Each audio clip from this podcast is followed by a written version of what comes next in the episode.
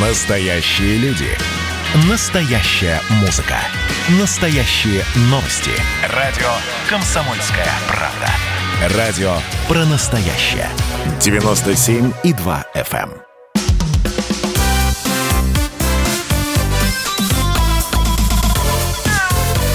Вот такая зверушка. Здравствуйте, друзья. Антон Челышев у микрофона. Илья Середа на связи со студией. Кандидат ветеринарных наук, главный врач ветеринарной клиники «Спутник». Илья Владимирович, здравствуйте. Здравствуйте. Итак, э, сегодня мы поговорим вот о чем. Мы уже не раз отмечали, что в последние годы общество в России подходит к стадии активного развития так называемого ответственного отношения к животным. Ну, собственно, почему так называемого? Это и есть ответственное отношение к животным. Мы приняли федеральный закон об ответственном отношении. В Конституции закрепили нормы, которые касаются питомцев. Активно развивается зооволонтерство. Государство пытается решить э, проблему идентификации животных. И, в общем, целый ряд мер, причем мер системного характера, а, принимаются в последние годы.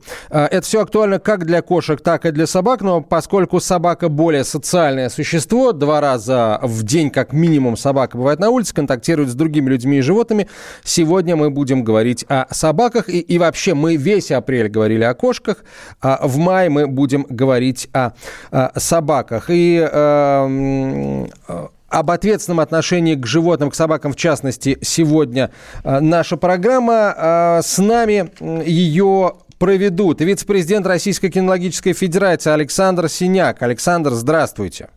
Добрый день, Антон. Добрый день, радиослушатели. Старший бренд-менеджер Педигри Анна Кулагина на связи со студией. Также, э, Анна, мы вас приветствуем.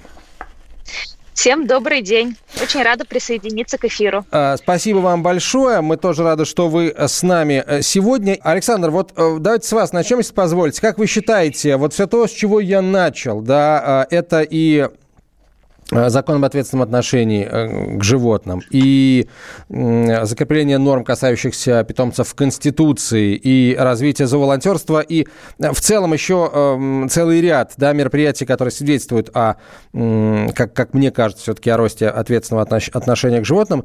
Вот вы, эм, как, как вы думаете, владельцы питомцев, может быть, даже не как вы думаете, а как вы знаете, как вице-президент РКФ, а владельцев э, питомцев, владельцев собак в вашем случае, да, заметили, и все это сделается для того, чтобы э, создать культуру ответственного отношения к собакам, и, и еще, наверное, добавлю, да, а эта культура кому нужна? Только собаководам или все-таки нам всем вместе взятым? Антон, конечно же, вы правы. Собаководов и просто и, и всех владельцев домашних животных не просто заметили, а государство на всех уровнях признало их э, животное, домашнее животное как неотъемлемую важную часть общества. Об этом будем говорить еще дальнейшее, в дальнейшем, но, как правило, домашнее животное – это член семьи. Да, проделана огромная просто работа, там вы уже перечислили нормативно-правовые акты, которые были приняты, в том числе и поправку в Конституцию. Она проделана как государственными органами, так и экспертным сообществом, в принципе, нами с вами. Мы с вами тоже принимали в этом участие участие неоднократно. Вот, э, что мы сейчас наблюдаем? Мы наблюдаем, что вопрос ответственного отношения к животному является перманентной э, частью информации информационной повестки. Каждый день эти вопросы обсуждаются. Это на слугу людей. Это формирует определенный качественно иной подход к э, информированности граждан о правилах поведения, о тех нормах, которые существуют, что целом делает нашу среду гораздо более цивилизованной. А, более того, там, мы с нашим президентом Владимиром Семеновичем э, там, часто общаемся и в Государственной Думе, и в Совете Федерации, и у государственных деятелей высокого уровня уже есть понимание о том, что э, должен появляться и особый там правовой статус у животного, да, у домашнего владельца при совершении сделок определенных. То есть мы видим э, такую устойчивую положительную динамику формирования Э, правильного отношения как у государства, так и общества к э, домашним животным, собакам в частности. Анна, вы как представитель бизнеса видите, что люди стали ответственнее? Вот в чем это проявляется? Если да, конечно. Да, Антон, безусловно, видим. Здесь я могу лишь э, дополнить э, слова предыдущего оратора и э, подтвердить, что тренд на ответственное отношение к собакам очень устойчив. И, безусловно, мы как бизнес, как компания, главной миссией которой является лучший мир для домашних, для домашних животных, очень этому рады. Так, за последние 25 лет роль питомца в семье очень сильно изменилась. И сегодня собака – это уже не охранник, как э, было еще совсем недавно, а полноправный член семьи, друг или компаньон. И именно так э, собак в России воспринимает 86% владельцев, то есть э, почти четверть всего населения России.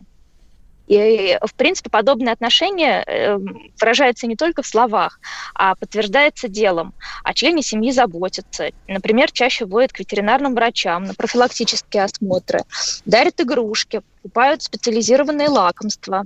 И вот, например, э, парадоксальный да, тренд в том, что э, за последние три года мы заметили, что процент здоровых питомцев, здоровых собак снизился. А почему я говорю о том, что это парадоксальный тренд, что, казалось бы, лучше и активнее заботятся о здоровье, лучше и активнее кормят, однако, по мнению владельцев, э, по данным опросов, которых, которых мы увидели эти изменения, сегодня только 81% собак в России здоровы. А Причем в городах этот процент еще ниже.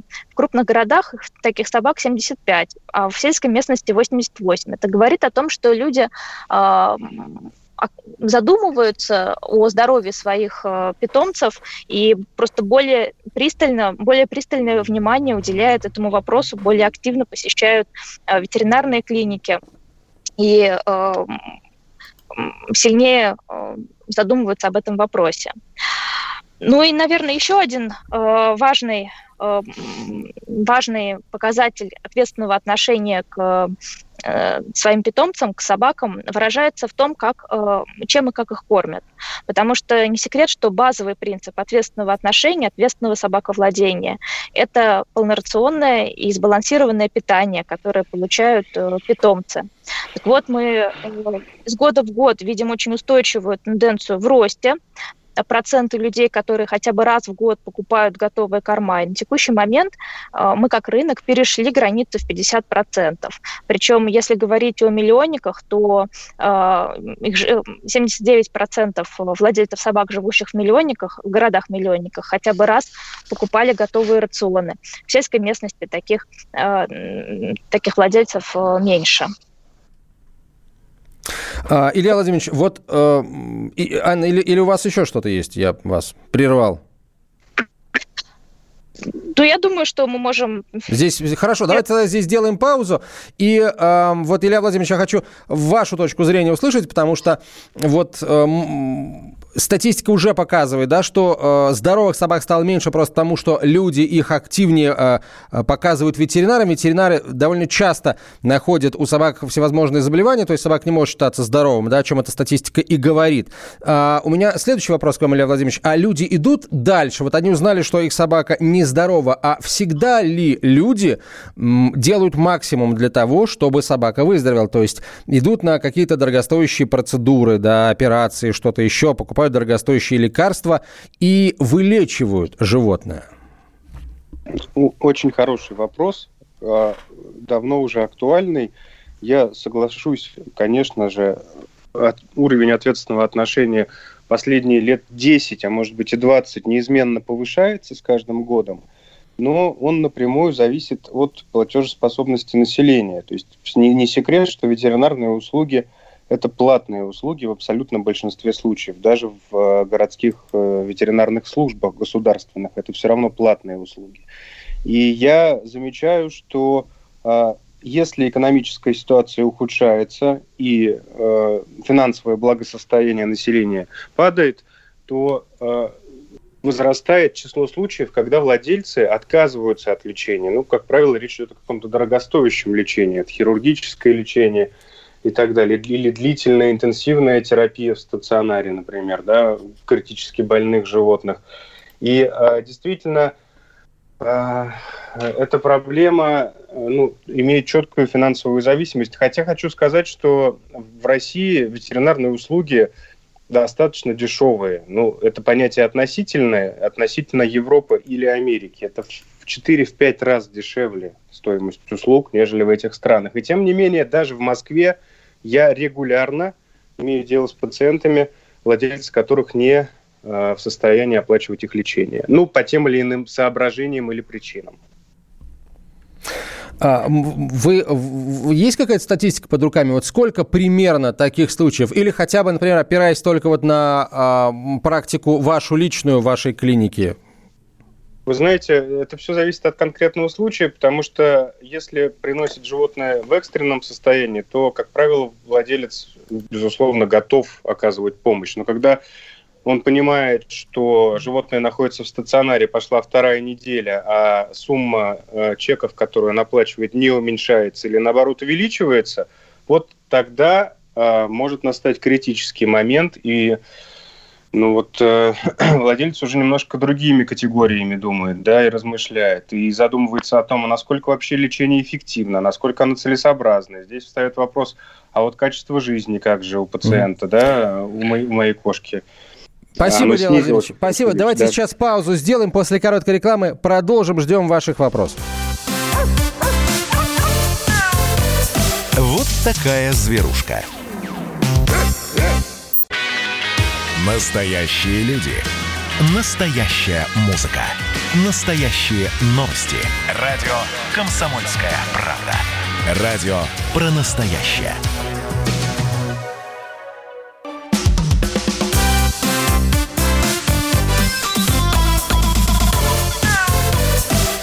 такая зверушка.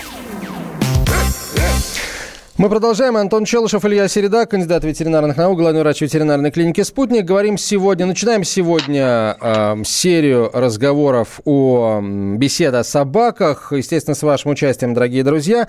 Ну, а э, сегодня в качестве экспертов с нами вице-президент Российской кинологической федерации Александр Синяк, старший брат-менеджер Педигри Анна Кулагина.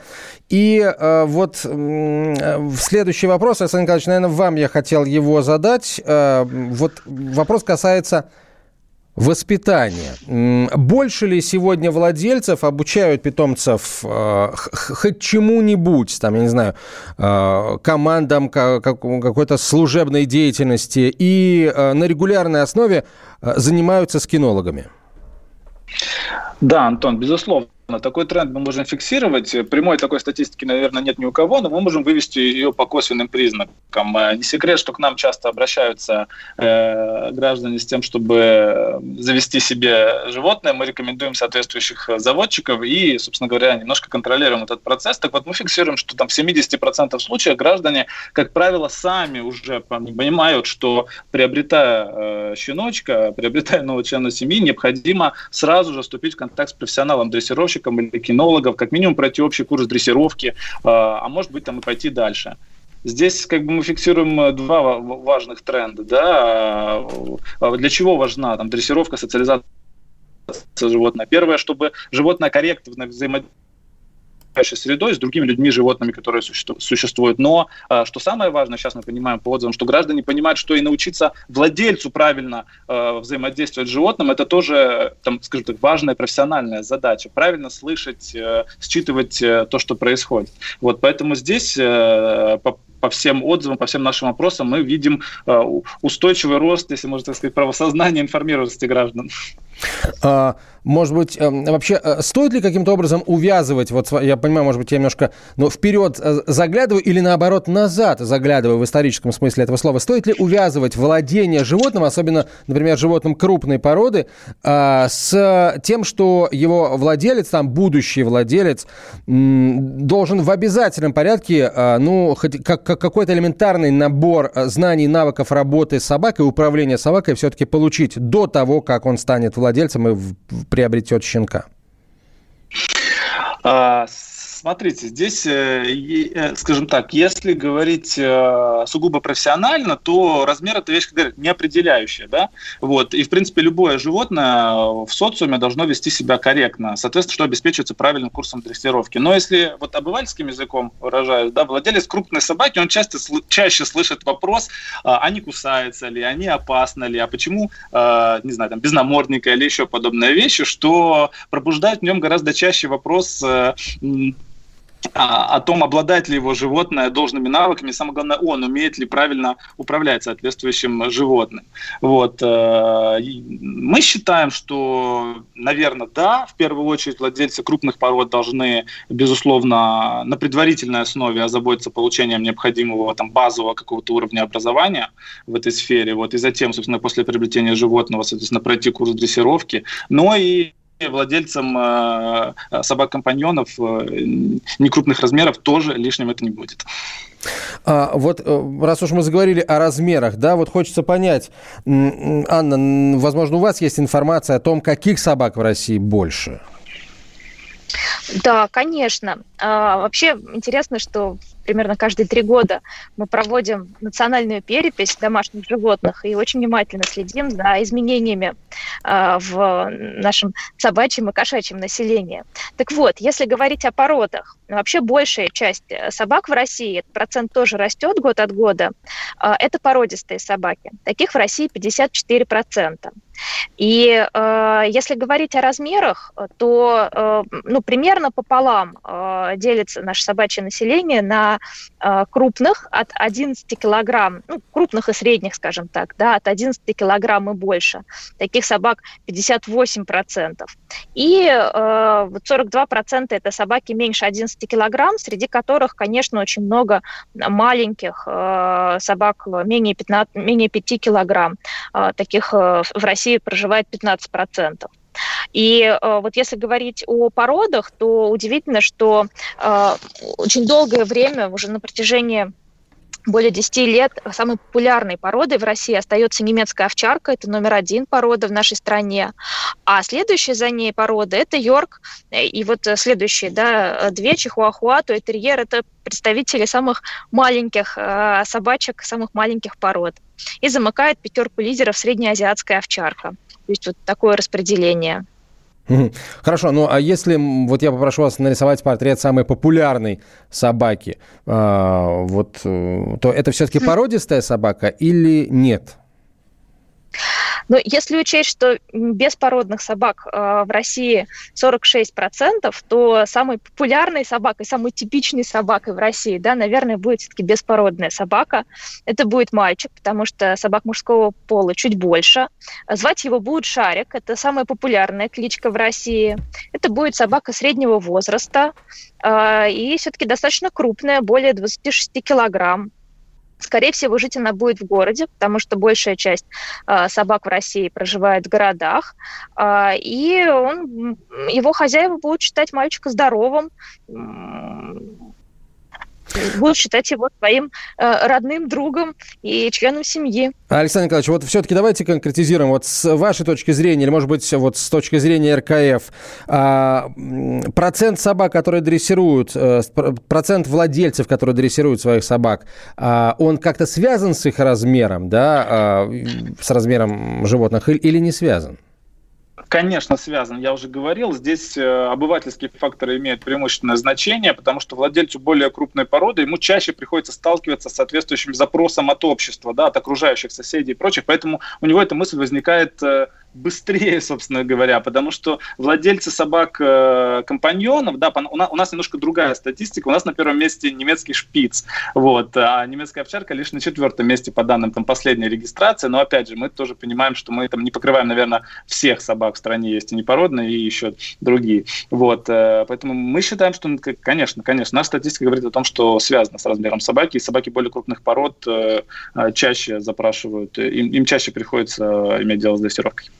Илья Владимирович, вот если мы говорим о, а, сейчас об обучении владельцев, о воспитании собак, то вот с вашей точки зрения, владелец собаки должен знать какой-то, ну, получить еще какой-то ветеринарный минимум для того, чтобы уметь правильно подмечать э, какие-то признаки, которые проявляют животное, которые могут являться, э, скажем, предвестниками и, или прям уже непосредственно симптомами всевозможных э, расстройств. Ну, для того, чтобы, во-первых, вовремя заметить и максимально правильно ветеринарно ветеринару информацию донести?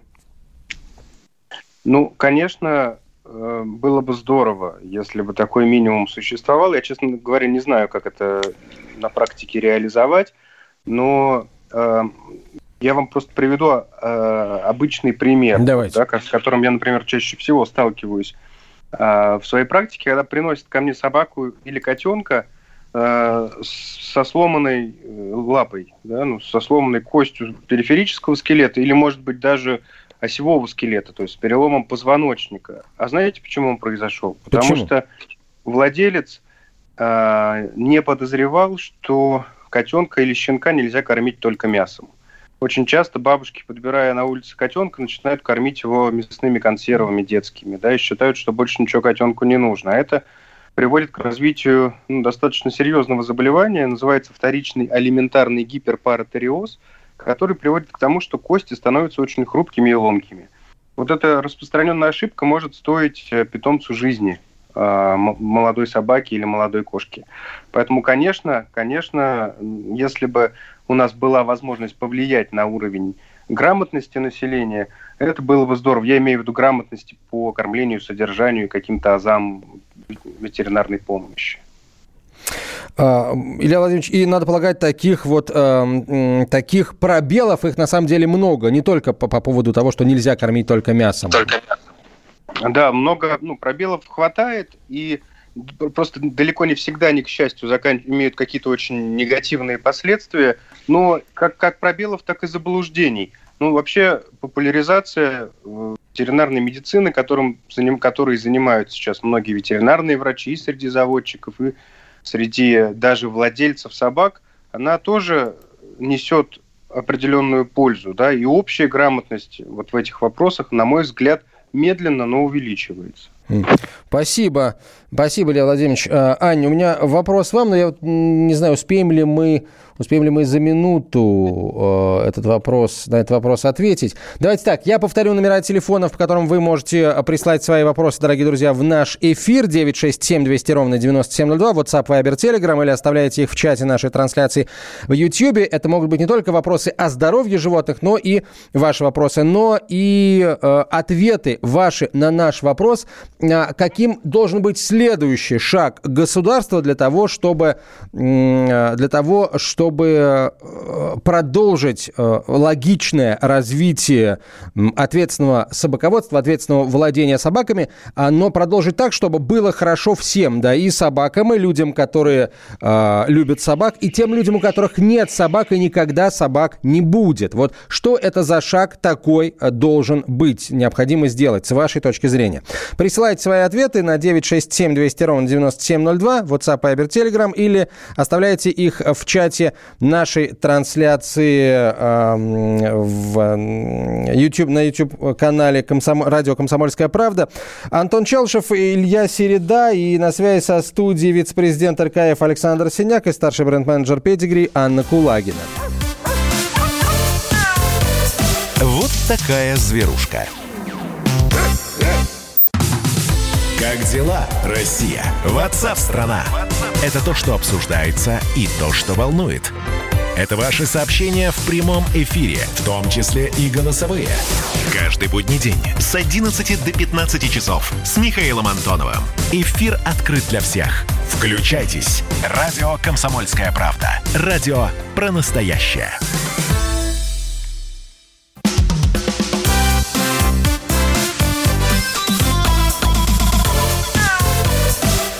Такая зверушка. Мы продолжаем говорить о здоровье братьев наших меньших. Антон Челшев, Илья Середа, а, главный врач ветклиники «Спутник». На связи со студией вице-президент Российской кинологической федерации Александр Синяк и старший бренд-менеджер Педигри Анна Кулагина. Говорим сегодня об ответственном собаководстве. Аня, вот в самом начале вы говорили, что тренд на рост, на увеличение ответственности, он устойчивый. То есть, получается, общество поступательно идет по пути ответственного отношения к животным и к собакам в частности. Вот насколько сильно выросли цифры с 2017 года, потому что вот вы свои опросы проводите каждые три года. А, все регуляторные меры ведь приняты как раз в промежуток последних трех лет, и хочется понимать, есть ли прямая взаимосвязь вот увеличения а, ответственности а, с принятыми мерами, или все-таки здесь э, прямой взаимосвязи нет, это действительно вот влияние культуры, общей культуры сказывается? Ну, вы знаете, Антон, э, цифры действительно выросли значительно, и в первую очередь выросла цифра э, население собак в России, сейчас, сейчас это 22,6 миллиона, то есть почти 23 миллиона собак, и на 2, что на 21% больше, чем в 2017 году. А, и, наверное, сам рост популяции да, говорит о том, что а, э, заведение собаки становится все более и более востребованным в нашем обществе и все более и более важным для людей. Но, безусловно, растет, как мы говорили с вами выше, растет ответственность в отношении домашних животных, и здесь вряд ли стоит говорить, сужать вопрос до последних трех лет. Скорее, это поступательное развитие, скорее, это проявление Э, развитие нашего общества в целом, э, проявление культуры, потому что для российского человека э, характерно очень такое глубокое эмоциональное отношение к братьям нашим меньшим, а это отношение не может не строиться на ответственности и ну, таком, да, глубоком понимании потребностей и всего, что необходимо питомцу. Ну и, наверное, важно сказать о том, что каждая сторона здесь выполняет свою важную функцию. Общество в России исторически развивается, и вот растет эта культура. Государство совершает огромное количество важных шагов, и, конечно же, принятие федерального закона об ответственном отношении к домашним животным – это важнейший и принципиальнейший шаг на пути к построению ответственного собакой и котовладения в России. А, мы как э, бизнес очень ценим работу в области развития культуры ответственного отношения, которую ведет государство. И со своей стороны также стремимся помогать частности, мы предлагаем экспертизу, которой обладаем как компания, ведь э, мы уже более 80 лет заботимся о питомцах по всему миру. А, ведем огромное количество социальных проектов. А, так, например, бренд Pedigree верит, что собаки делают нас лучше, и со своей стороны стремится делать, делать лучшее для них. Вот о программах расскажите, пожалуйста, поподробнее. Ну, у нас большое количество проектов, они направлены на всевозможные аудитории. Это и э, те, кто сегодня живет, э, э, те, у кого сегодня есть собака, в частности, мы проводим совместно с крупными э, сетями ветеринарных клиник программу по ветеринарным э, чекапам и проверке э, здоровья. Аня, вы нас слышите? Анна? Вы с нами? Да, прошу прощения. Прошу прощения. Да, мы в, а, на чекапах мы остановились, вот э, связь пропала. На да, чекапах, да. Спасибо. Спасибо. Да, проводим э, программу медицинских чекапов и призываем владельцев собак э, прийти в клинику и э, проверить здоровье своей собаки и здоровье полости рта. Мы э, наполняем информационное пространство значимой и важной для владельцев собак информации, э, статьями, э, которые мы создаем совместно с э, экспертами в области заботы о животных, и которые призваны ответить на самые главные, самые волнующие вопросы, которые возникают у хозяев собак. Мы отдельно ведем целый ряд программ, э, направленных на детей. В частности, у Педигри существует первый АВ-класс. Это серия интерактивных уроков, которые знакомят юных будущих владельцев собак с азами э, заботы о питомцах, а самое главное, э, убеждает их в том, что взять щенка – это серьезное решение, которое должно быть принято ответственно и осознанно. Мы, э, как бренд, очень активно работаем в области помощи собакам из приютов и бездомных собак, потому что верим, что лучшее для каждой собаки – это дом, и стремимся, чтобы как можно больше собак в России обрели свои дома. Ну и последний, один из самых последних и любимых наших проектов.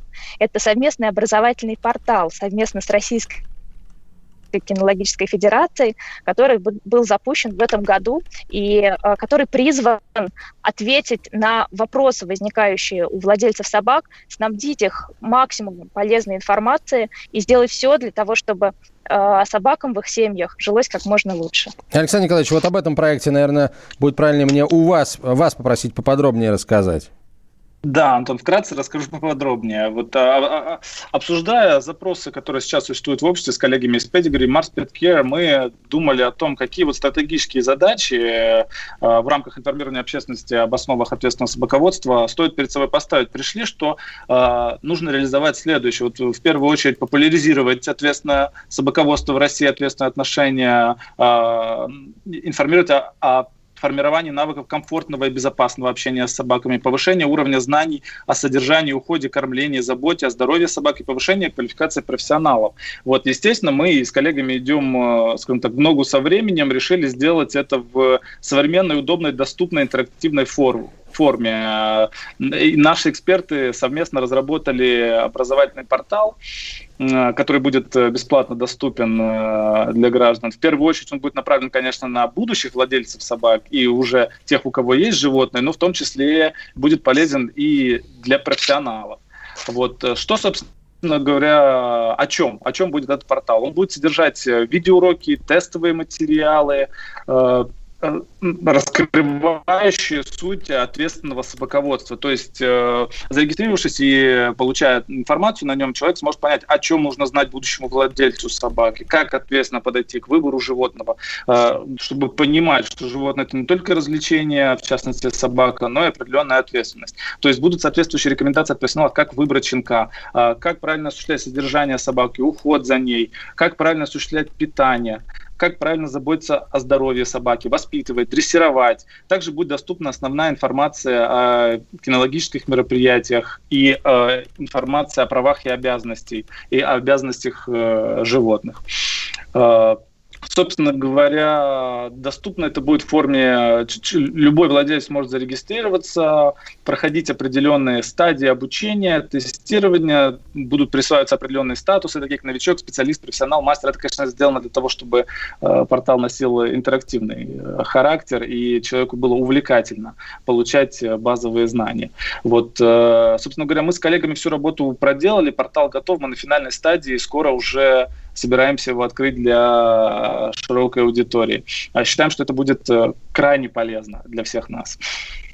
Да, действительно будет здорово. Ждем, что называется, от открытия э, портала со дня на день. Я планировал вас спросить, будет ли полезен портал будущему владельцу, но вы уже ответили на этот вопрос. Будет, конечно, будет. Да, надо будет изучить, собственно, э, взвесить все за и против, и какие за и какие против э, здесь имеются, на портале можно будет найти и правильно принять решение. Илья Владимирович, а вот так, у нас есть несколько вопросов, э, но сначала сначала я все-таки хотел бы у вас э, спросить, а вы сказали, что вам сложно представить, да, каким мог бы быть вот набор такой ветеринарный минимум для владельца животного, там для будущего или для э, уже, так сказать, а, активного владельца животных. Но все-таки вот э, как бы, что бы вы порекомендовали владельцам, э, которые хотят этот минимум получить, вот как, как им лучше узнать свою собаку с ветеринарной точки зрения? Ну, сейчас э, я думаю, что э, в этом вопросе нам помогает э, лучше всего интернет. Э, иногда, к сожалению, он помогает не так здорово, как хотелось бы, особенно когда владельцы начинают заниматься самолечением, да, когда они пытаются распознать симптомы, сам, сами назначают лекарства, там, сами выбирают дозировку. Это, конечно, недопустимо. Но э, Э, например, какие-то азы кормления, основы кормления, да, которые важны для владельца. А, владелец в большинстве случаев может подчеркнуть в интернете, но, конечно же, тоже рискует нарваться на какие-то полярные, не всегда однозначные, не всегда адекватные мнения. Да? Так же, как и в любой области медицины, ветеринария, э, вот с точки зрения изучения интернета, очень противоречива. Поэтому, конечно, надо быть очень осторожным. И э, идеальный вариант это когда у вас есть с кем посоветоваться, есть э, специалист или профессионал, или группа профессионалов, которым вы доверяете. Но вот такая инициатива, совместная педигри и Российская генеалогическая ассоциация как раз э, и объединяет группу профессионалов, которые будут заниматься определенными вопросами. Но если у вас есть вопросы по здоровью и по лечению, то, конечно, единственный, кто вам поможет, это ветеринарный врач да, причем вы можете это сделать в большинстве случаев дистанционно, а, если нет э, возможности показать питомца, да, ну, если это не экстренная ситуация какая-то, да, там вопрос а, по здоровью. А вот я знаю еще, что у компании Pedigree есть э, э, сайт, на котором любой владелец домашнего питомца может задать вопрос ветеринарному врачу, например. А, ну, вот такая вот тоже замечательная инициатива. Тоже в своем роде, да, про просветительская работа. А, хорошо, сейчас пауза небольшая. Через несколько минут мы вернемся и будем уже целенаправленно отвечать на вопросы наших слушателей и читать ваши ответы на наш вопрос, что еще необходимо сделать для развития ответственного собаководства. Вот такая зверушка. Четвертый занимательный факт про Надану Фридрихсон. Она отлично умеет держать удар. Мыслитель, поэт, философ Анатолий Кузичев. Боксер еще и лыжник. Ну, боксер он так себе. Че, не пробила тебе разве печень в тот раз? Занимательный факт про Надану Фридрихсон номер пять. Надана за вопросом в карман не лезет. Скажите, Цыпкин, через секунду будет ядерный грипп. О чем бы ты сейчас пожалел? Каждый понедельник и вторник в 6 часов вечера по московскому времени слушайте многогранную Надану Фридрихсон и ее звездных соведущих в прямом эфире. Вот мы дружной компашкой на радио «Комсомольская правда» будем для вас вещать.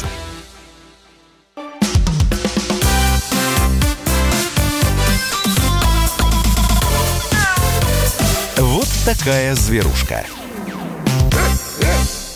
Мы продолжаем. Антон Челышев, Илья Середа, кандидат ветеринарных наук, главный врач ветеринарной клиники «Спутник». И наши эксперты сегодня старший бренд-менеджер Педигри Анна Кулагина, вице-президент Российской кинологической федерации Александр Синяк. Э, ваши вопросы, друзья, мы по-прежнему готовы э, принимать WhatsApp, Viber и Telegram на 967 200 ровно 9702, или вы можете оставлять их в чате нашей YouTube-трансляции. Э, ну вот, собственно, э, давайте э, по этим вопросам действительно понятно, каких знаний может не хватать владельцам животных, но зачастую действительно владельцы и не должны этого знать, потому что это узкоспециальные знания, а, для получения которых э, люди 5 лет учатся в университете, а потом еще много-много лет, а на самом деле зачастую в течение всей жизни, это в идеале, да, повышают свою квалификацию. Так, слушатель... Так, сейчас, где этот вопрос? Вот он... А, у нашего пса на верхнем веке образовалась папиллома. Сейчас папиллома стала мешать нормально закрывать глаз, и глаз начал воспаляться, опухать. Вопрос, имеет ли смысл оперировать пса, если ему 11 лет? Какие есть риски? Ну вот э, такая постановка вопроса, Илья Владимирович, с моей точки зрения, правильная. Э, какие есть риски? Потому что зачастую операция сама по себе, наркоз сам по себе несет определенные риски для здоровья животного. Да, но здесь риск основной – это потерять глаз. Потому что очень часто, если опухоль растет, она в какой-то момент может травмировать роговицу, случится прободная язва, попадет инфекция, и закончится это все удалением глаза. А, это вот такой риск, если ничего не предпринимать. Также важно помнить, что опухоли век, так же как и опухоли кожи, могут быть злокачественными. Иногда э, эту опухоль невозможно радикально удалить, э, если это запущенный случай. Это радикально, я имею в виду, ну, в пределах, в границах здоровых тканей. И, конечно, вам нужна консультация офтальмолога. В большинстве случаев, если нет противопоказаний у пациента к общей анестезии, то есть нет заболеваний хронических сердца, почек и так далее, что можно выявить при обследовании – то возраст не является ни в коем случае противопоказанием к анестезии. То есть в данной ситуации, э, а, а вообще, так вот если по-хорошему, да, в данной ситуации ошибка нашего слушателя в том, что он не показал эту крошечную папиллому врачу, когда она была именно крошечной, да, когда она только появилась, и можно было бы все решить гораздо быстрее, э, с меньшей травматичностью и, и видимо, более э, дешево. За ну, меньшие деньги, да, скажем так. Скорее всего так. Да и сейчас, судя по всему, слушатель не очень торопится. Ну, если возникли проблемы, которые приводят к воспалению, и собака не может нормально закрыть глаз, уже давно надо было сходить, конечно же, к врачу.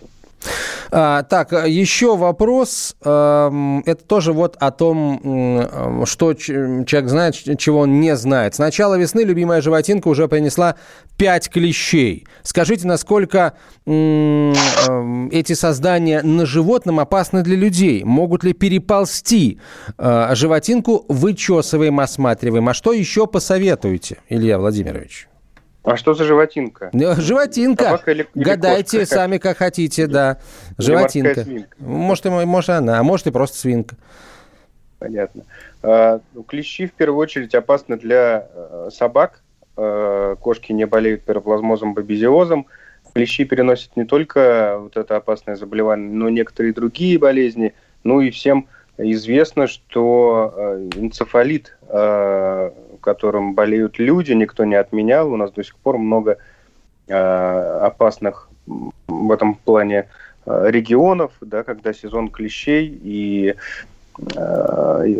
человек рискует заболеть. Но так, чтобы с клеща, с собаки или с кошки переполз на человека, я, честно говоря, крайне сомневаюсь в этом.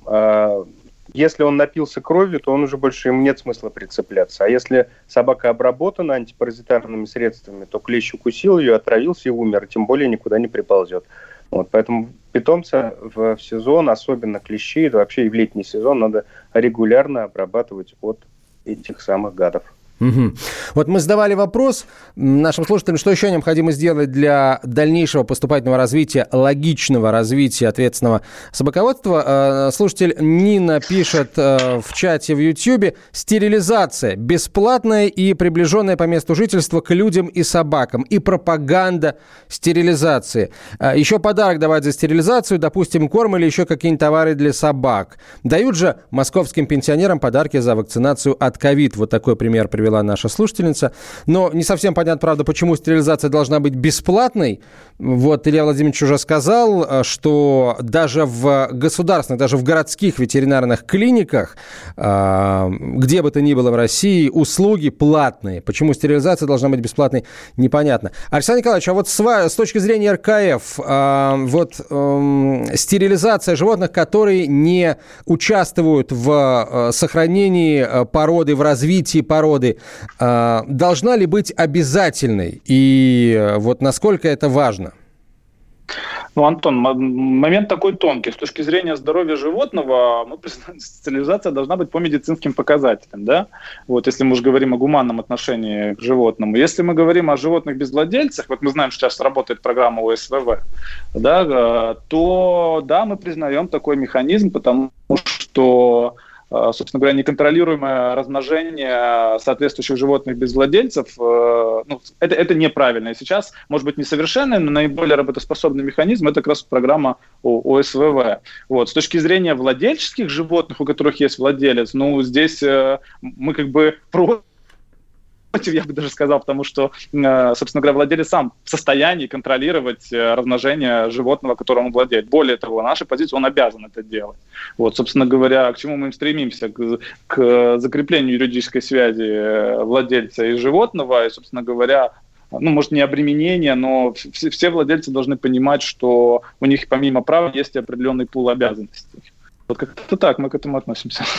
Ну, а вот а, разъясните, пожалуйста, что, э, что имеется в виду, когда вы говорите, что владелец сам принимает решение о том, как бы вот э, получать ему питомство от животного или не получать, э, простите, потомство от животного или не получать. Ведь, ну, есть животные, которые э, не, не участвуют в, в, скажем, в развитии в дальнейшем породы. И э, вот я не совсем тогда, не, не совсем тогда понимаю, зачем.